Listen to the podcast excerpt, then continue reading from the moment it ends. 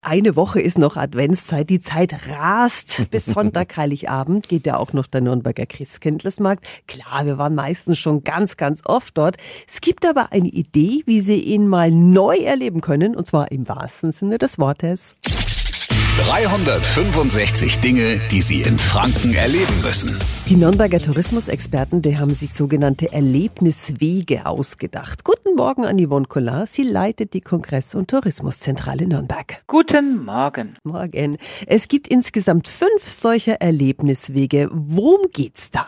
Tour Nummer eins, da geht es also darum, was ist original von den Bratwürsten natürlich über Glühwein, aber eben Weihnachtsdekoration und so weiter. Dann gibt es die Tour zwei Kreative auf dem Christkindlesmarkt. Da geht es darum, dass wir einfach mal sagen, was gibt's denn hier außergewöhnliches, Kreatives an Geschenken, an unterschiedlichen Basteleien. Dann haben wir die Regio auf dem Christkindlesmarkt. Da geht es um regionales Handwerk und natürlich auch die fränkischen Spezialitäten.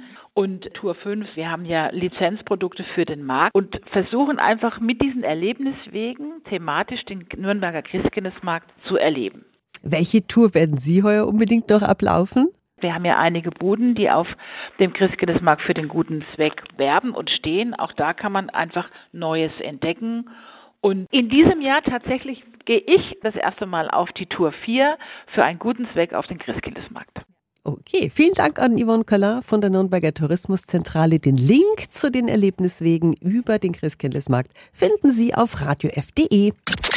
365 Dinge, die Sie in Franken erleben müssen. Täglich neu in Guten Morgen Franken um 10 nach 6 und um 10 nach 8. Radio F.